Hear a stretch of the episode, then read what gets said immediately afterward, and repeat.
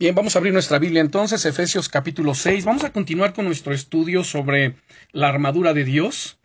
Estamos en la recta final de este estudio, nos hemos centrado ya en el versículo 18, que nos dice orando en todo tiempo, con toda oración y súplica en el Espíritu, y velando en ello con toda perseverancia y súplica por todos los santos sin dejar, por supuesto, de recordar lo que nos dice desde el versículo 10 la exhortación de por lo demás, hermanos míos, fortaleceos en el Señor y en el poder de su fuerza. Vístanse de toda la armadura de Dios para que puedan estar firmes contra las acechanzas del diablo. No hay nada más inquietante que un cristiano que no esté consciente de la lucha espiritual que no esté consciente de su necesidad de fortalecerse en el Señor y en el poder de su fuerza y de vestirse con la armadura de Dios. Así que debemos de estar conscientes de todas estas cosas. Y con esa actitud es que vamos a poder vencer contra todos los ataques de parte del enemigo. Bien, oremos, Padre, en el nombre poderoso de Jesucristo. Te damos gracias, amado Señor, por tu amor. Te damos gracias, Rey eterno, por la bendición que tenemos, Señor, de invocar tu nombre, de estar en tu presencia, de reconocer, Señor, que separados de ti nada podemos hacer, pero también reconocer que tú has provisto todo un armamento espiritual impresionante, poderoso, para vencer contra toda fuerza y todo ataque del enemigo. En Cristo Jesús somos más que vencedores, y tú, Señor, nos das esa victoria gloriosa. Padre, te pedimos que ilumines en esta mañana nuestro entendimiento. Háblanos, edifícanos, revístenos, Señor de Jesucristo. Derrama sobre cada uno de nosotros espíritu de gracia, espíritu de oración en el nombre poderoso de Jesucristo, que te glorifique, Rey eterno, en nuestras vidas, en todo lo que hagamos, en la enseñanza, que cada persona, Señor, que esté expuesta a esta enseñanza, reciba esa administración gloriosa y poderosa de tu Espíritu Santo, en el nombre poderoso de Jesucristo, nuestro Señor y nuestro Salvador. Amén. Bien, dentro de las cosas que ya hemos estado hablando sobre este versículo 18 de Efesios capítulo 6, el cual voy a volver a leer, dice el apóstol Pablo, orando en todo tiempo, con toda oración y súplica en el Espíritu, y velando en ello con toda perseverancia y súplica por todos los santos. Recordemos que la oración es en sí la guerra espiritual. Cuando una persona ora, cuando oramos, intercedemos, sin darnos cuenta, por supuesto, muchos este, no están conscientes de esto, pero en el momento de orar, ¿qué creen? Están enfrentando ya una lucha, han entrado en la guerra espiritual, están enfrentando pues resistencia, están derribando fortalezas cuando están orando, cuando están intercediendo, o sea, cosas maravillosas están sucediendo. Pero algo que quiero yo resaltar, y que por supuesto hacer hincapié para que no perdamos de vista por ningún momento es nuestra dependencia en el Espíritu Santo. Este versículo 18 nos está exhortando que oremos en todo tiempo, ya hemos hablado acerca de ello, con toda oración, es decir, todo tipo de oración, cualquier tipo de oración, y súplica en el Espíritu. Lo que, lo que nosotros hacemos al orar, tenemos que hacerlo en el Espíritu Santo. Y esto es lo que quiero resaltar. El Espíritu Santo nos ayuda a orar. Y si estamos conscientes de ello, pues entonces vamos a generar, como lo acabo de decir, una dependencia mayor en el Espíritu Santo, vamos a fortalecer nuestra relación con Dios, vamos a guardar nuestra vida, nuestro corazón, porque sin el Espíritu Santo nuestras oraciones carecen de poder. Sino, sin el Espíritu Santo nuestras oraciones simplemente no llegan a la presencia del Padre. El apóstol Pablo nos llama y nos anima a orar en el Espíritu. Como veremos, esta es una manera segura de evitar las oraciones impropias o desagradables a Dios. Hay cantidad de oraciones que se están elevando continuamente que saben son desagradables a Dios. El apóstol Santiago nos dice pedís y no recibís porque pedís mal para gastar en vuestros deleites. No es solamente el hecho de orar, sino tenemos que saber cómo orar, qué pedir, si no lo hacemos de la manera que Dios nos enseña en su palabra, nuestras oraciones simplemente no van a recibir respuesta de parte de Dios, van a ser oraciones ineficaces, incluso, como lo acabo de mencionar, desagradables delante de Dios. El apóstol Pablo desarrolla este pensamiento en su carta a los romanos, y él explica cuidadosamente cómo el Espíritu Santo puede ayudarnos a medida que nos rendimos a Él cuando oramos. Abramos nuestra Biblia en Romanos capítulo 8 versículos 26 y 27. Recordarán que ya es un pasaje que ya comentamos, que ya vimos, pero lo vamos a hacer otra vez porque quiero resaltar algunas otras cosas que son muy importantes y que considero pertinentes en este momento. Versículos 26 y 27 de Romanos capítulo 8. Y de igual manera, el Espíritu, refiriéndose al Espíritu Santo, nos ayuda en nuestra debilidad. Ustedes y yo por naturaleza somos débiles. Pues, ¿qué hemos de pedir como conviene? No lo sabemos, pero el Espíritu mismo intercede por nosotros con gemidos indecibles. Mas el que escudriña los corazones sabe cuál es la intención del Espíritu, porque conforme a la voluntad de Dios, intercede por los santos. Los líderes de la Iglesia, pastores, maestros de la palabra, evangelistas, ancianos, etcétera, todos los que estamos involucrados en la obra de Dios, en predicar, en enseñar, afrontamos eh, constantemente circunstancias y problemas en los que realmente no sabemos cómo orar o qué pedir en oración. Aún el mismo apóstol Pablo decía, pues que hemos de pedir, él se contaba dentro de estos en que había momentos, había circunstancias, había situaciones en las que él no sabía cómo pedir. Y también así nos enfrentamos y nos encontramos nosotros a situaciones que no sabemos cómo pedir, cómo orar. Algunas veces los problemas son tan grandes y las vidas de las personas están tan atadas que no sabemos de qué manera podemos ayudarla. A menudo me he encontrado con situaciones que vengo a Dios y le digo, Señor, ¿y aquí cómo te pido? Señor, ¿Qué puedo orar? ¿Cómo puedo pedir por esta persona o por esta familia o por esta situación? Y entonces inmediatamente recurro al Espíritu Santo. Espíritu Santo, ayúdame. Ayúdame a orar. Tu palabra dice, pues que hemos de pedir como conviene, no lo sabemos. Pero tú nos ayudas en nuestra debilidad, orando con gemidos indecibles. ¿Saben? También hay muchas clases de problemas. Y estos requieren el envolvimiento de las personas decisiones, lugares, finanzas, salud y necesidades espirituales. Muy a menudo podemos ver que las vidas de las personas son como redes que se han enredado de tal manera que parecen una envoltura o un lío grande. No sabemos dónde comenzar para tratar de desenredarlas. Queremos hacer lo correcto, de la manera correcta, con la gente correcta, en los lugares correctos y por las razones correctas. Pero muchas veces la pregunta es ¿y por dónde comenzamos? Y qué consuelo es entender que el Espíritu Santo nos conoce mejor que nosotros mismos. Él sabe quiénes somos, dónde estamos y cómo estamos, cuál es nuestra condición actual delante de Él. Y no me estoy refiriendo con la condición a la posición. La posición es que somos hijos de Dios, pero me refiero a nuestra condición espiritual. ¿Cómo estoy delante de Dios? ¿Cómo está mi corazón? ¿Estoy perseverando en la santidad? ¿Estoy perseverando en su gracia, en la fe? Estoy guardando la doctrina, la palabra de Dios. Estoy perseverando en oración, guardando mi corazón y mis ojos, mis oídos de aquellas cosas que simplemente vienen para desviarnos del camino de Dios o para entretenernos y desviarnos de lo que es prioritario, la oración, el estudio de la palabra, la santificación. Así que tenemos que ser sabios. Y para esto el Señor nos da su sabiduría y su poder. Y la sabiduría y el poder de Dios sustituye nuestra falta de sabiduría. El Espíritu Santo sustituye nuestras debilidades y deficiencias en la oración. Y más que eso, Él está presto para poner las palabras que oramos en nuestros labios según la voluntad de Dios. Ahora, ¿cómo sucede eso? Eso sucede cuando oramos en el Espíritu. Ahora, pongan mucha atención en esto y espero que estén tomando nota. Tan solamente el hecho de decir en este versículo 18, orando en todo tiempo, con toda oración y súplica en el Espíritu, entendamos lo siguiente. El Espíritu Santo él es Dios. El Espíritu Santo es tan Dios como el Padre, es tan Dios como el Hijo, Él es Dios. se le ha nombrado la tercera persona de la Trinidad o de la divinidad, y no tercera simplemente en posición porque es más bajo que los demás, sino Él es Dios.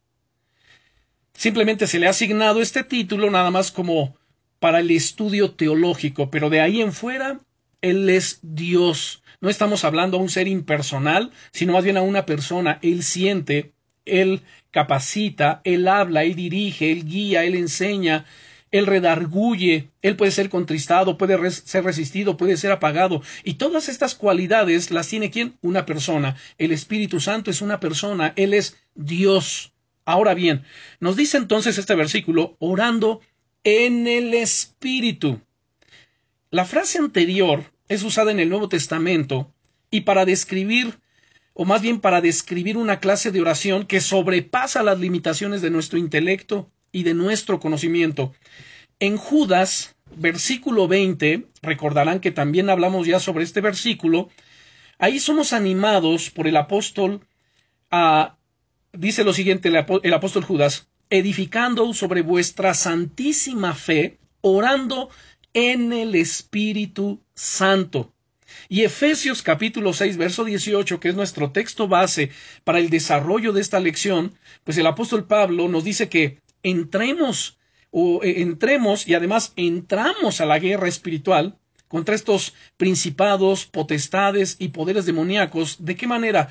Orando en todo tiempo, con toda oración y súplica en el Espíritu. Una persona que ora no en el Espíritu simplemente va a fracasar.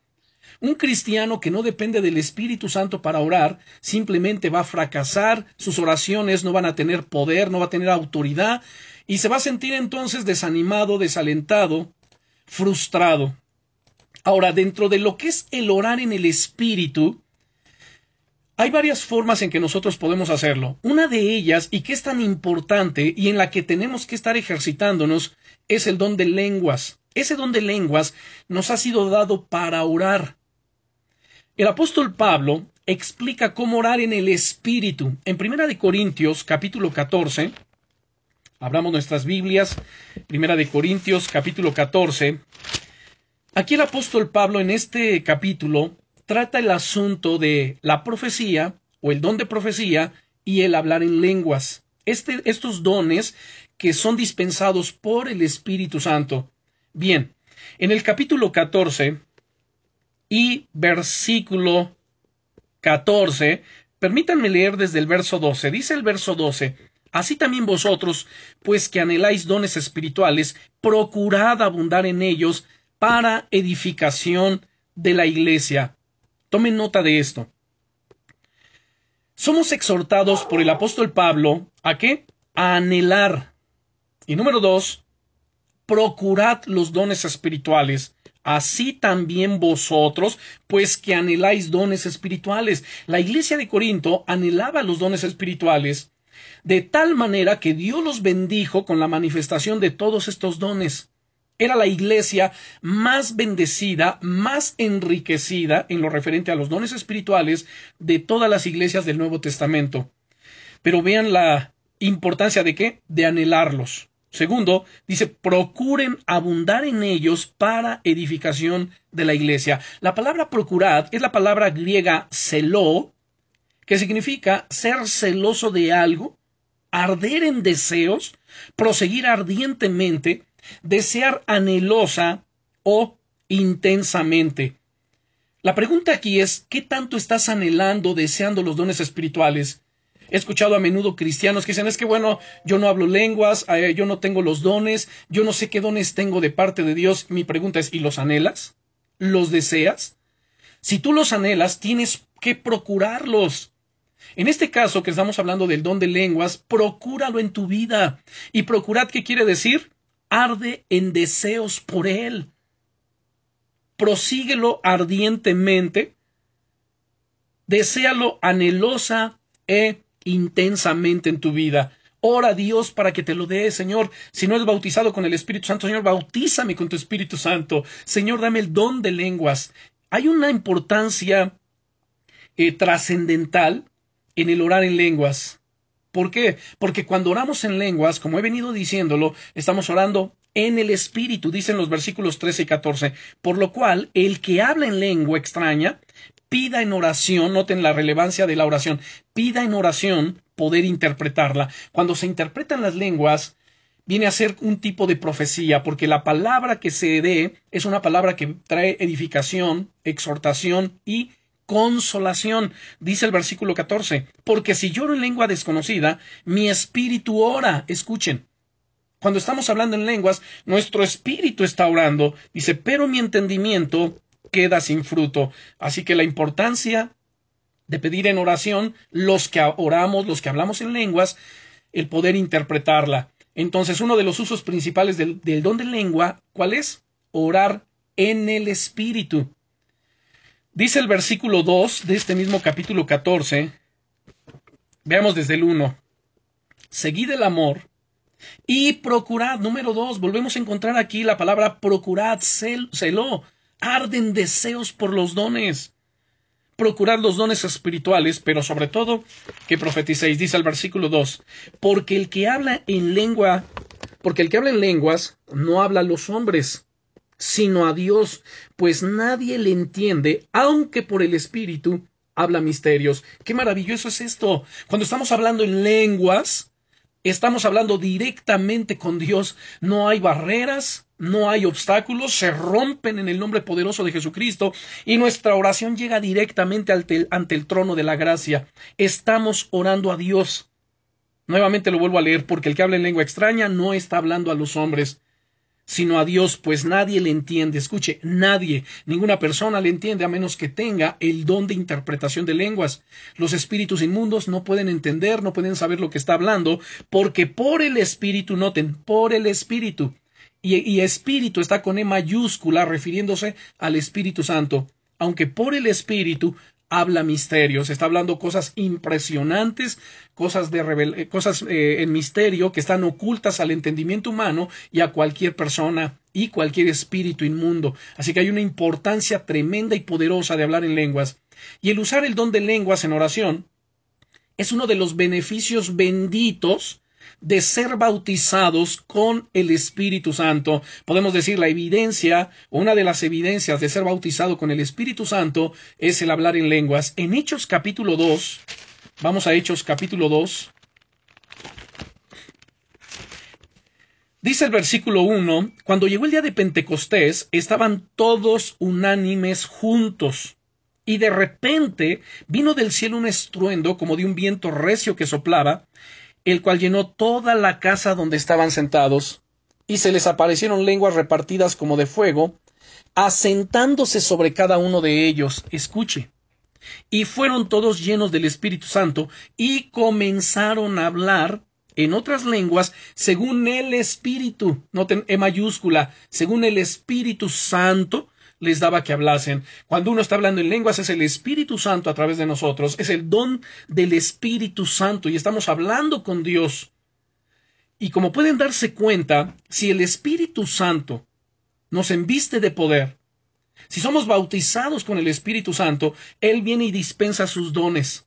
Y una de las evidencias, vuelvo a recalcar esto, de ser bautizado con el Espíritu Santo es el don de las lenguas. Aquí es muy claro, dice el versículo 4 nuevamente, y fueron todos llenos del Espíritu Santo y comenzaron a como consecuencia de haber sido bautizado con el Espíritu Santo o bautizados con el Espíritu Santo, comenzaron a hablar en otras lenguas según el Espíritu les daba que hablasen. El Espíritu Santo nos capacita. Esta dispensación en la que estamos viviendo previo a la venida de nuestro Señor Jesucristo es la dispensación de la gracia, que tiene que ver directamente con la operación del Espíritu Santo. Miren, hermanos, el Señor Jesucristo había profetizado desde, podemos ver en los Evangelios, particularmente el Evangelio de San Juan, que cuando el Señor hablaba con los discípulos, Él les decía, yo me voy, pero no los dejaré huérfanos, sino que enviaré otro consolador,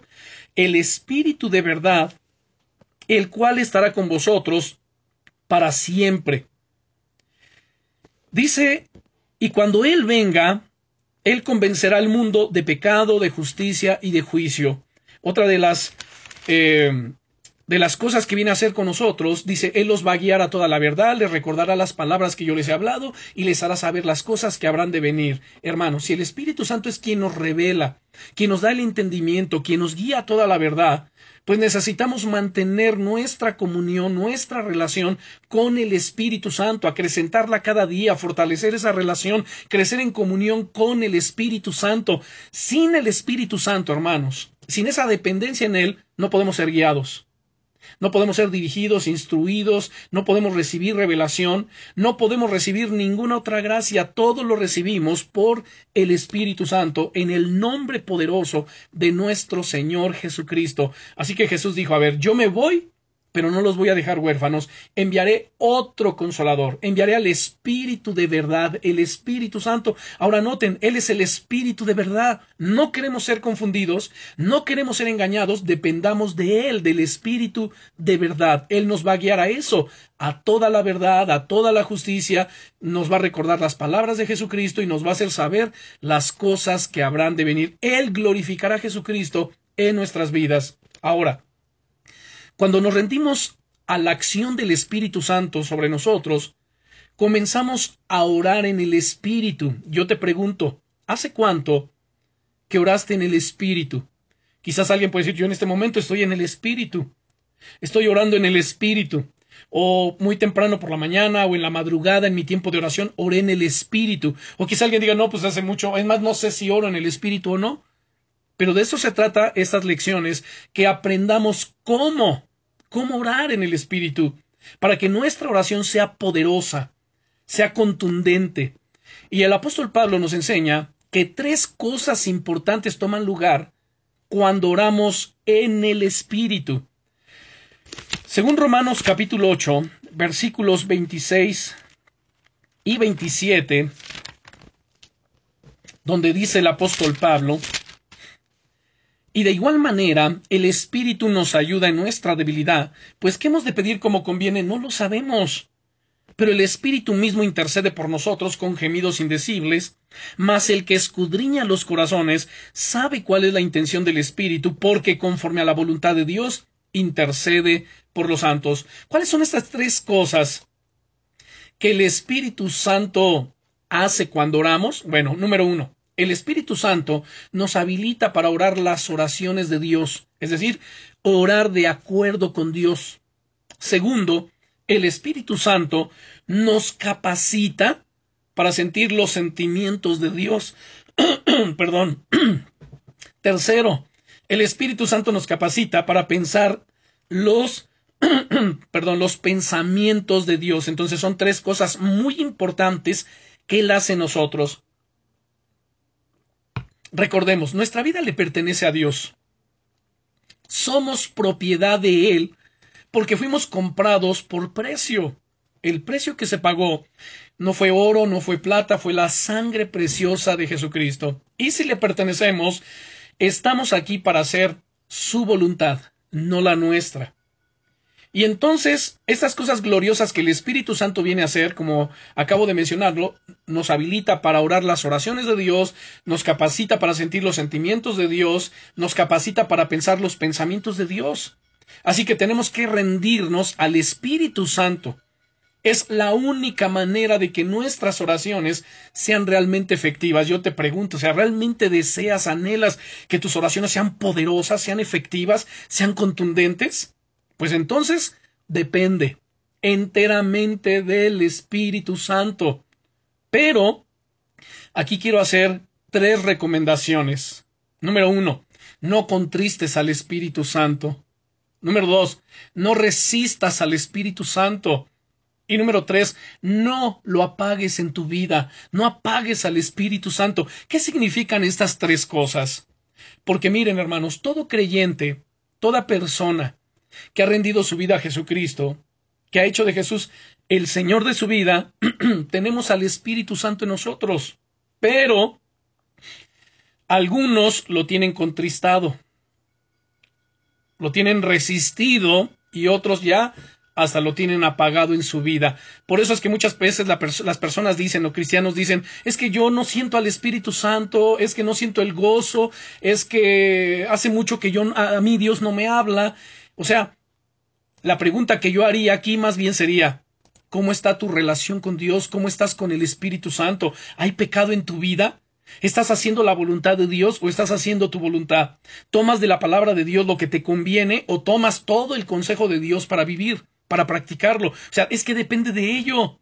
Si nosotros no vivimos en consonancia con la palabra de Dios, con la voluntad perfecta de Dios revelada en su palabra, pues entonces, hermanos, estamos resistiendo al Espíritu Santo, estamos contristando al Espíritu Santo, estamos apagando al Espíritu Santo. Una persona puede decir, bueno, es que yo predico, eh, yo oro, yo leo la Biblia. A ver, no se trata de si oras y predicas y si enseñas, no se trata de ello. Se trata de qué? De obediencia. Se trata de caminar en santidad. Se trata de vivir una vida rendida al Espíritu Santo, una vida rendida a Dios. De eso se trata todo esto. Hay gente que ora, ¿y qué con que ores si tu corazón no es recto? ¿Qué con que prediques si tu corazón hace lo que quiere? O sea, no está sometido a la voluntad de Dios. Es que yo leo mucho la Biblia. ¿Y qué con que leas si no la vives, si no la practicas? De nada te sirve. Veamos Efesios capítulo 4, Vamos a, ver rápidamente este primer punto de las recomendaciones que les estoy dando de no contristar al Espíritu Santo. Efesios capítulo 4 y versículo 30 dice el apóstol Pablo, y no contristéis al Espíritu Santo de Dios, con el cual fuisteis sellados para el día de la redención. Saben, el Espíritu Santo ha sellado. ¿Qué significa ser sellado? Ha autorizado como representantes a los creyentes y mora en el ser interior, Él mora en nosotros. Si el Espíritu Santo es contristado, pues el creyente será el primero en saberlo. O sea, tú sabes, hermano, hermana, cuando contristas al Espíritu Santo. ¿Por qué? Porque ya no lo sientes. Porque no sientes ya paz en tu corazón, no tienes ese gozo ni esa libertad para orar con esa confianza que venías haciéndolo. Contristar significa causar heridas o angustia.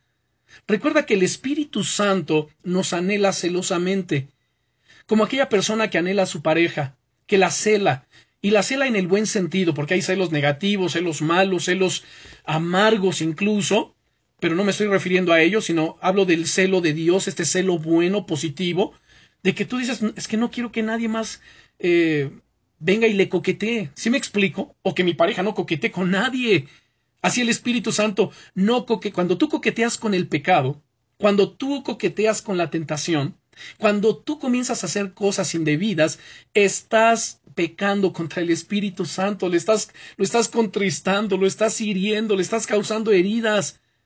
Es exactamente el sentimiento que experimenta el creyente cuando el pecado o la desobediencia se alojan en su vida. Para entenderlo mejor, veamos su contexto desde el verso 17 perdón, desde, sí, desde el verso 17. Noten lo que dice el apóstol Pablo.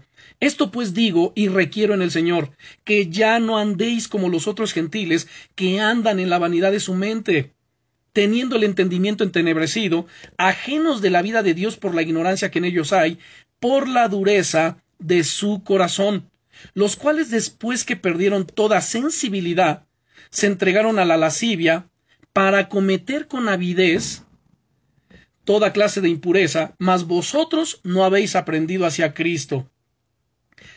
Si en verdad le habéis oído y habéis sido por él enseñados, conforme a la verdad que está en Jesús, en cuanto a la pasada manera de vivir, despojaos del viejo hombre que está viciado conforme a los deseos engañosos. Noten lo que nos está diciendo aquí el apóstol Pablo en cuanto a la pasada manera de vivir. O sea, no añores las cosas pasadas. No dices, ay, es que yo me acuerdo cuando yo hacía, cuando yo decía, cuando yo podía bailar, cuando yo podía tomar, cuando yo podía hacer ciertas cosas. O sea, olvídate de esas cosas ya. Eso ya quedó atrás. Deja tu pasado, sepúltalo en el nombre poderoso de Jesucristo. En cuanto a la pasada manera de vivir, despojaos del viejo hombre que está viciado conforme a los deseos engañosos y renovaos en el espíritu de vuestra mente.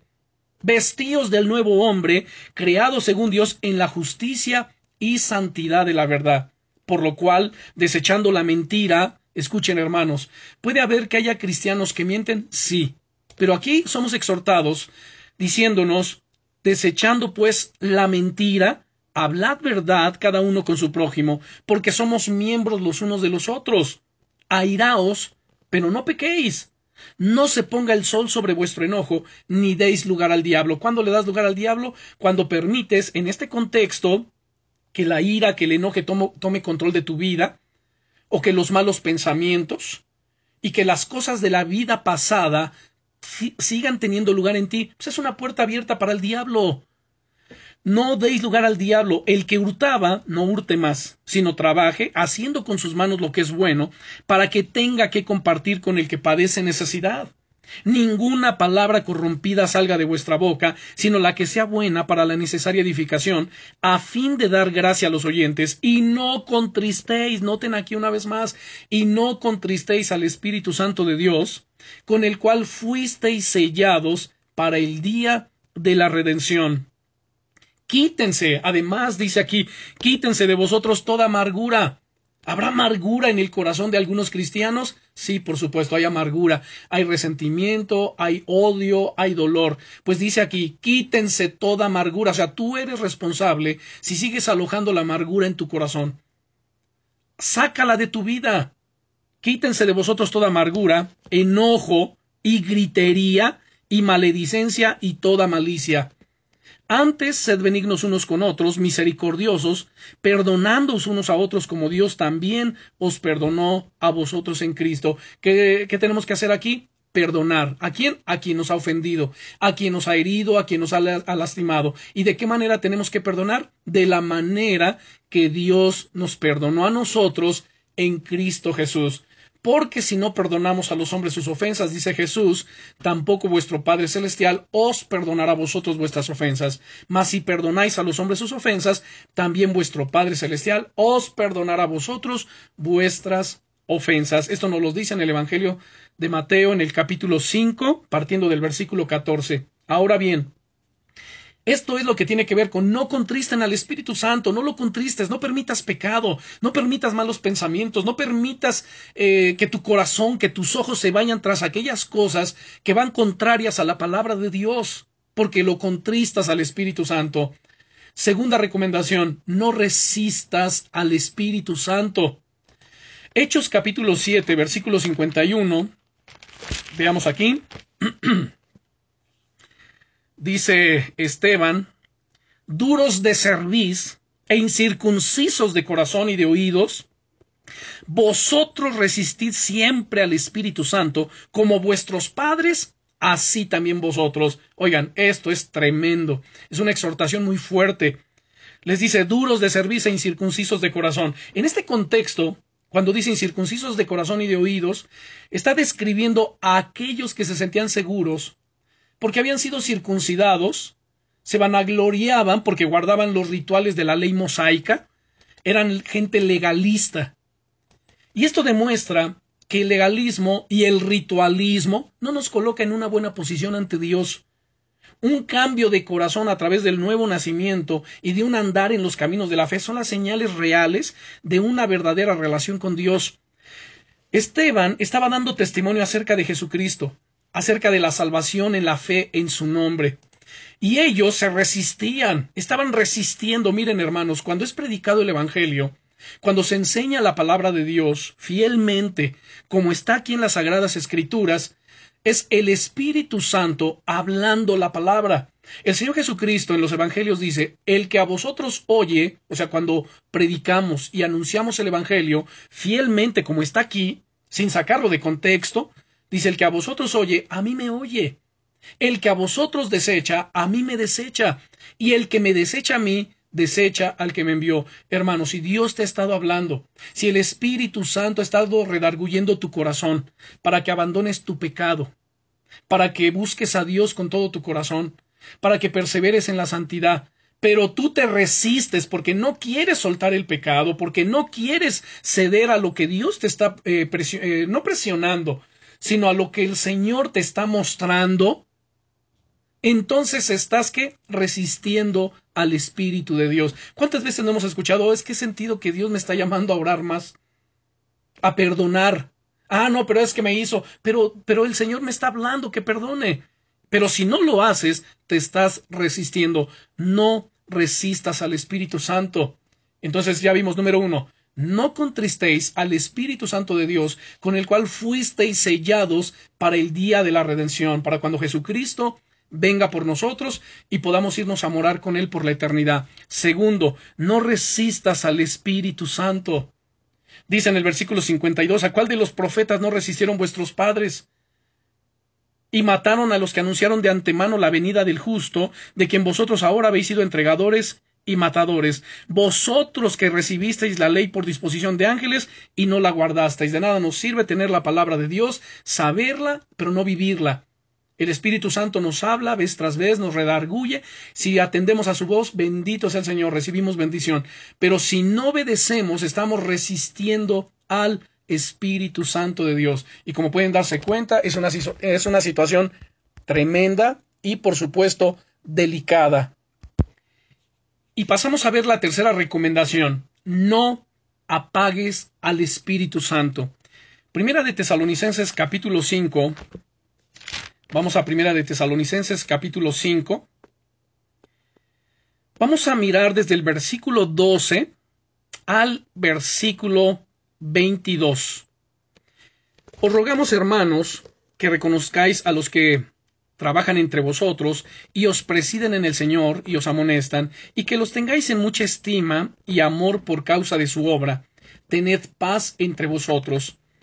También os rogamos, hermanos, que amonestéis a los ociosos, que alentéis a los de poco ánimo, que sostengáis a los débiles, que seáis pacientes para con todos. Mirad que ninguno pague a otro mal por mal, antes seguid siempre lo bueno, unos para con otros y para con todos. Estad siempre gozosos, orad sin cesar, Dad siempre gracias en todo, porque esta es la voluntad de Dios para con vosotros en Cristo Jesús. No apaguéis las eh, si no apaguéis al Espíritu, noten aquí, no apaguéis al Espíritu. No menospreciéis las profecías, examinadlo todo, retened lo bueno. Absteneos de toda especie de mal. Y el versículo 23. Y el mismo Dios de paz os santifique por completo, y todo vuestro ser, espíritu, alma y cuerpo, sean guardados irreprensibles para la venida de nuestro Señor Jesucristo. Fiel es el que os llama, el cual también lo hará. Bien, este versículo 19 nos dice, no apaguéis al espíritu. Y por supuesto el 20, no menospreciéis las profecías. Ahora, tuve que leer este versículo 20 porque es muy importante para poder comprender el versículo 19, poder entenderlo. Bien, el mandato de no apaguéis el espíritu y no menospreciéis las profecías implica por su forma literaria griega que los tesalonicenses eran culpables de ambas cosas, de apagar al espíritu y de menospreciar las profecías.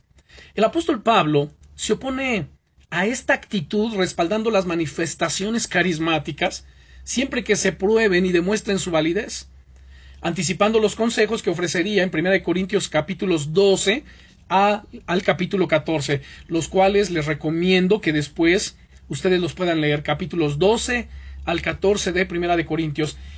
Y acerca de lo cual más tarde volvió a escribir a los Corintios donde estaba en el momento que escribía estas cartas.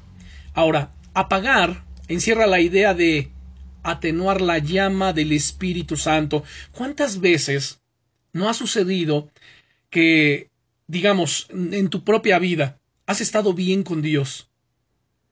Has tenido un momento glorioso en su presencia de oración, de búsqueda de su rostro, de lectura de la palabra de Dios, pero después, por, al, por lo que sea, ya sea algún problema, eh, por alguna otra situación, comienzas a descuidar tu relación con Dios, dejas de orar, dejas de perseverar en la santidad, dejas de hacer su voluntad, y entonces ese fuego, esa llama que tú sentías, se empieza a apagar se empieza a atenuar. Inmediatamente tú sientes que tu comunión, que tu relación con Dios ya no es buena. Bueno, ¿qué está sucediendo ahí? Que estás apagando al Espíritu Santo en tu vida. Entonces, apagar encierra la idea de qué? De atenuar la llama del Espíritu Santo, la cual es derramada para purificar, iluminar, derretir y consumir. Ello podría deberse tanto a una reacción inadecuada o tibia ante las manifestaciones del Espíritu Santo, también como a una exagerada reacción contraria. Miren, hermanos, tres cosas hemos visto ahorita. Número uno, en cuanto a recomendaciones para mantener nuestra buena relación con el Espíritu Santo es no lo contristes, no lo resistas y no lo apagues. Cuando una persona abusa de los dones espirituales, termina apagando al Espíritu Santo en su vida y se torna entonces místico, se torna una persona que abre puertas a demonios, a espíritus inmundos de confusión y de error. El lado contrario es la gente que menosprecia los dones espirituales. No, pues por ejemplo, este, yo no hablo lenguas porque a mí no me gusta, fíjense. Otra, ay no, no, es que ya todo es profecía y a mí realmente a mí no me gusta eso. Fíjense, no me gusta. Cuando comienzan a menospreciar la operación de los dones espirituales, están menospreciando al dador de los dones, que es el Espíritu Santo. Y al hacerlo, entonces están apagando al Espíritu Santo en su vida. Y una vez que lo apagan, se quedan secos. Eso es terrible. Así que no lo contristemos. Ya, ya explicamos de qué manera lo podemos contristar. No lo resistamos. También ya lo explicamos. Y no lo apaguemos sino mantengamos con el Espíritu Santo una perfecta, no voy a decir una buena relación, sino una perfecta relación. Señor, mi vida te pertenece, mi corazón es tuyo, vivo para ti. El apóstol Pablo, quiero que abran Filipenses capítulo 1, Filipenses capítulo 1, y que por, y quiero compartirles brevemente, de hecho hoy en mi devocional temprano, precisamente leía yo Filipenses capítulo 1, y me llama la atención la forma en que el apóstol Pablo se conducía, la convicción que había en el Espíritu Santo en cuanto a su entrega a Jesucristo, su renuncia personal.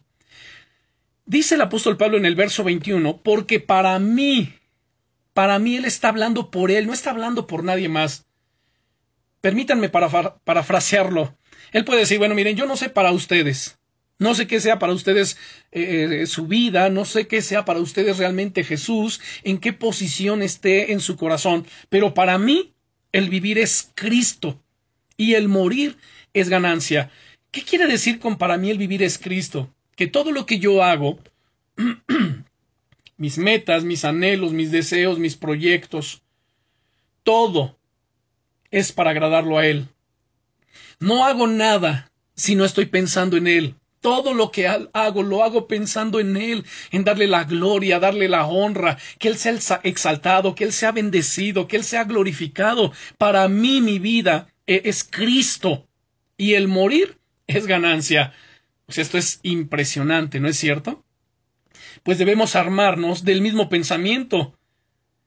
Y con cuánta razón en el capítulo 2, versículo 5, nos dice Pablo, haya pues en vosotros este sentir que hubo también en Cristo Jesús, el cual siendo en forma de Dios, no estimó el ser igual a Dios como cosa que aferrarse, sino que se despojó a sí mismo, tomando forma de siervo, hecho semejante a los hombres, y estando en la condición de hombre, se humilló a sí mismo, haciéndose obediente hasta la muerte y muerte de cruz por lo cual Dios también le exaltó hasta lo sumo y le dio un nombre que es sobre todo nombre, para que en el nombre de Jesús se doble toda rodilla de los que están en los cielos, en la tierra y debajo de la tierra, y toda lengua confiese que Jesucristo es el Señor, para gloria de Dios Padre.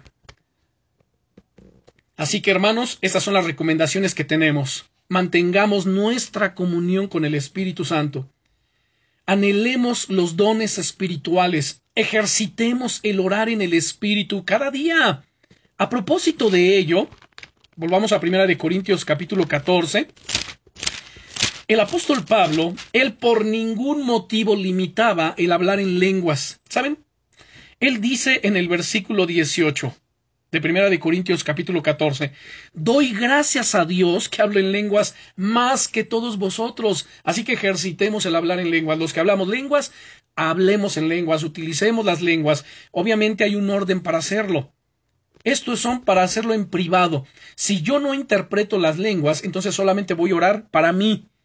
Voy a orar en mis tiempos devocionales, eh, aparte, donde la gente no me escuche.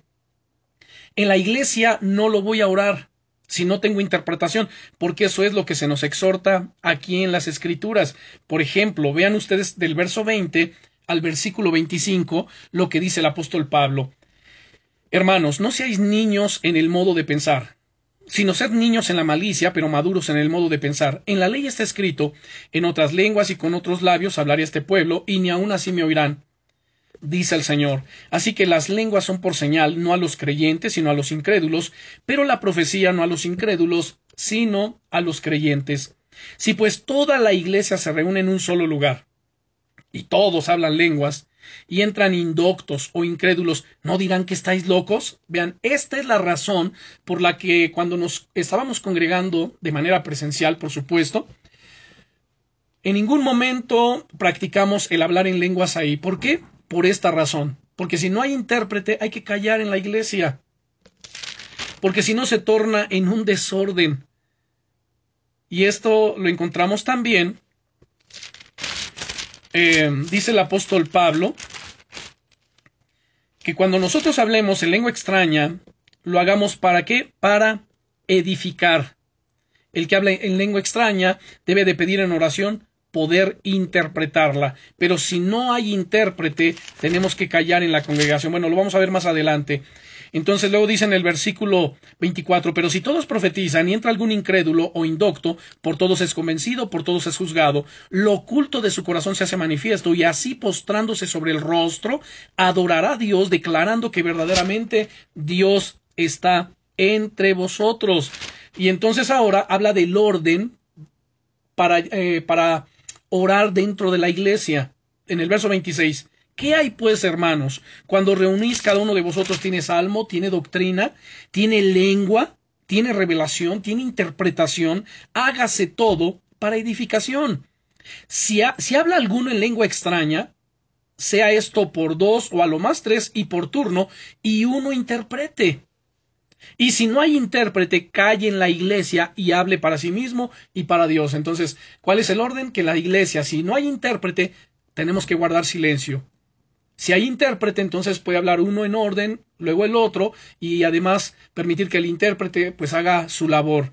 Luego dice el versículo 29, asimismo los profetas hablen dos o tres y los demás juzguen. Y si alguno le fuese revelado, Perdón, y si algo le fuere revelado a otro que estuviera sentado, calle el primero, porque podéis profetizar todos uno por uno, para que todos aprendan y todos sean exhortados, y los espíritus de los profetas están sujetos a los profetas, pues Dios no es Dios de confusión, sino de paz, como en todas las iglesias de los santos. Bueno, ya continúa con otras cosas, pero este es el orden que se establece respecto al uso de los dones espirituales, particularmente a las lenguas y a la profecía. Así que bueno, es un orden que tenemos que considerar y por supuesto tenemos no solamente considerarlo, sino llevarlo a la práctica. Bien, ahora, hay cantidad de oración o de formas en las que nosotros podemos orar. Hay múltiples pasajes en la Biblia que nos animan y nos exhortan a buscar y aclamar a Dios en oración.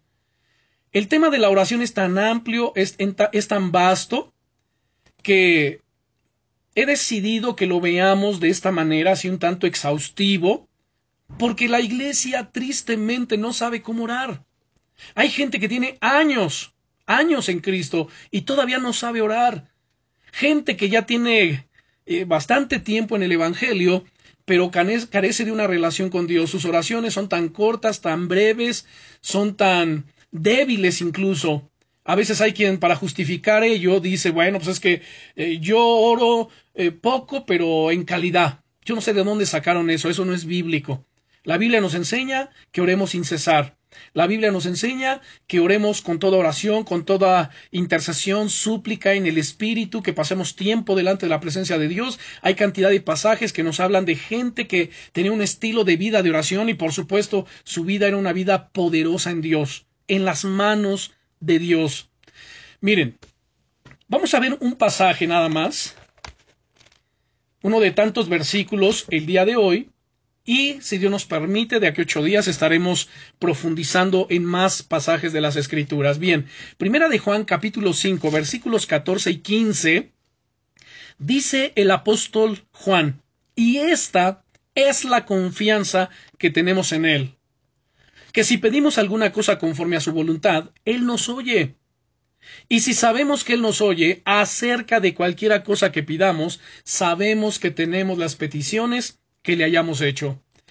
El énfasis aquí en estos dos versículos está donde? En la voluntad de Dios, no en la nuestra. Cuando nos comunicamos con Dios, no pedimos lo que queremos, sino que dialogamos con Él sobre lo que quiere Él para nosotros. Si armonizamos nuestras oraciones de acuerdo con su voluntad, aquí dice que Él nos oirá. Y podemos estar seguros de que si Él escucha, nos dará una respuesta definitiva. Así que empiecen a orar con confianza a nuestro Dios. Orar es estar de acuerdo con la voluntad de Dios.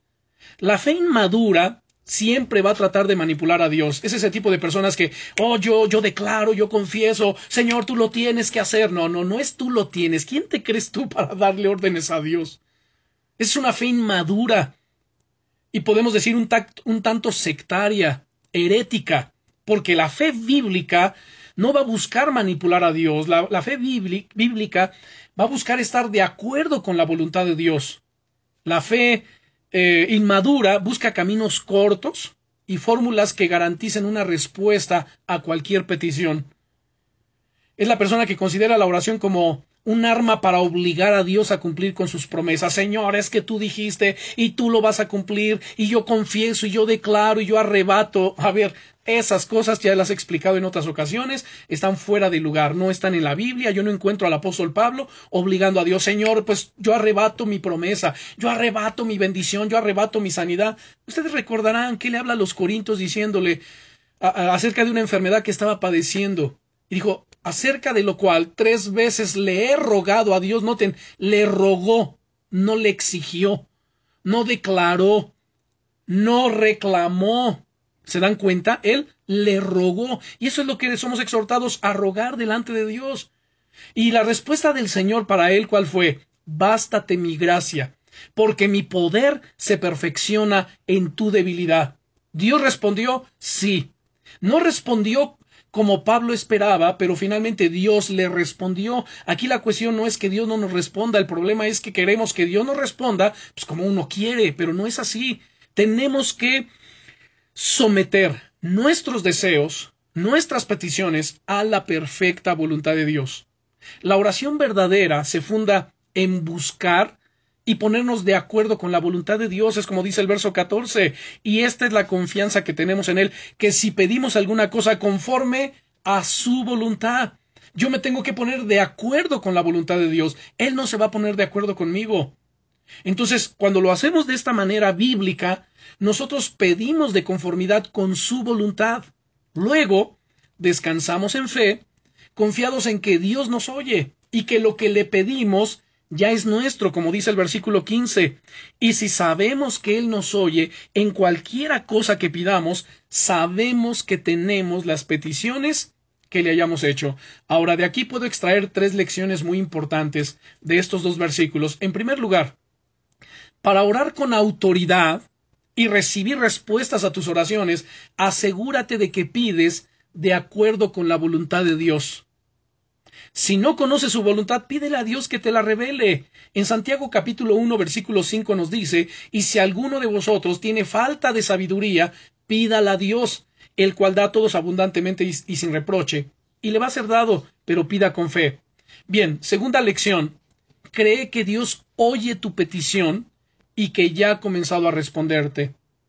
Tercero, ora tenaz y pacientemente hasta que se cumpla su voluntad. Y en eso consiste la oración verdadera. Podemos ver rápidamente Mateo capítulo 6.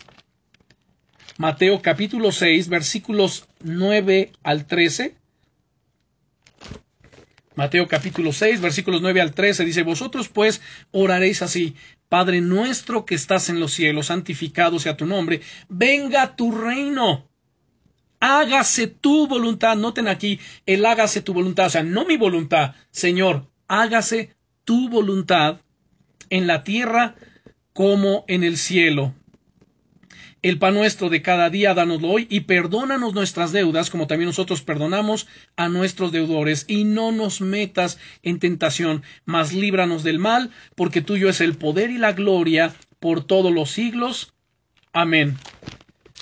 Así que nos da las pautas de cómo nosotros podemos orar de una manera eficaz, de una manera que glorifique a Dios, de una manera que realmente el Señor reciba toda la gloria y reciba toda la honra en medio de todo lo que estemos haciendo.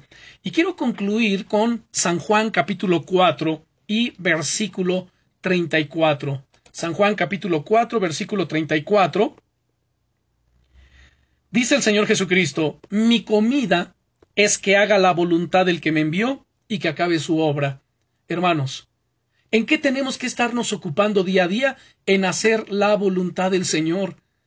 Y, y, dentro de nuestras oraciones, justamente tenemos que orar, Señor, hágase tu voluntad, que se haga tu voluntad en mi vida. Miren, hermanos, vean su vida cómo se encuentra el día de hoy, cómo está tu hogar, tu familia, tu matrimonio, tus finanzas, tu trabajo, tus hijos, cómo están. Si tu matrimonio está en crisis, ¿cuál crees que sea la voluntad de Dios? ¿Que te divorcies, que te separes y que te cases con otra persona? ¿Es que mi, mi, esposa no me entiende? ¿Es que mi esposo ya no me entiende? ¿Y hay otra persona que sí me entiende y que sí me comprende, que sí me escucha? ¿Y por eso es que voy a buscar? No, esa no es la voluntad de Dios. La voluntad de Dios es que perdones. La voluntad de Dios es que haya reconciliación. La voluntad de Dios es que lo que Él unió no lo separe el hombre. Esa es la voluntad perfecta de Dios, pero por causa del orgullo, por causa de diferentes factores, la gente termina haciendo su voluntad. ¿Por qué? Porque no quiere hacer la voluntad de Dios y quiere, oh Señor, dame a alguien que me entienda. Dice el Señor, a ver, yo no voy a responder esa oración, porque mi perfecta voluntad no es darte otra persona, sino es que te entiendas con tu esposo o con tu esposa, que se amen, que se reconcilien, que se perdonen, porque lo que yo uní no lo separe el hombre. Y como ello podemos citar cantidad de ejemplos, hermanos, acerca de la voluntad de Dios. Y que alguien me puede preguntar, ¿y cómo sabes que esa es la voluntad de Dios para mí? Sencillo, porque eso es lo que dice la Biblia. Y la Biblia es la voluntad revelada de Dios para la humanidad. Este libro que tenemos en nuestras manos no contiene la palabra de Dios, no contiene la voluntad de Dios, es la palabra de Dios, es la voluntad de Dios para nosotros, pero el desconocimiento de las escrituras es lo que lleva al fracaso a las personas, a las familias, y la influencia, por supuesto, de muchos otros factores. Pero nosotros tenemos que volver a la Biblia, tenemos que mirar atentamente las sagradas escrituras. En ellas encontramos palabras de vida eterna. Jesucristo mismo dijo, el cielo y la tierra van a pasar, pero mis palabras nunca pasarán sus palabras van a permanecer para siempre, y Él es fiel y verdadero para cumplir todo lo que está aquí escrito. Y si el Señor dice, pedid y se os dará, buscad y hallaréis, llamad y se os abrirá, es porque lo va a hacer. Porque Él dice, porque todo aquel que pide recibe, el que busca halla y al que llama se le abrirá. Dios quiere abrirnos las puertas de bendición. Dios quiere responder nuestra oración. Dios quiere que lo encontremos, pero tenemos que buscarle. ¿Cómo? En oración, en santidad, en amor, en perseverancia, en constancia, haciendo a un lado todas las cosas carnales y todas aquellas cosas que nos apartan de Dios y que nos distraen. Rompamos con todo ello. Recuerden esto, toda cosa que nos separa de nuestros deberes con Dios, que nos aleja de la oración, que nos aleja del estudio de la palabra, que nos aleja de hacer la voluntad de Dios, todo eso, por inofensivo que parezca, es el poder del diablo. El enemigo se mueve de una manera tan sutil que recuerden cómo engañó a Eva. No se le presentó de una manera horrible, espantosa, como el mismo ser demoníaco que es. No. ¿Qué le presentó para tentarle y hacerle caer?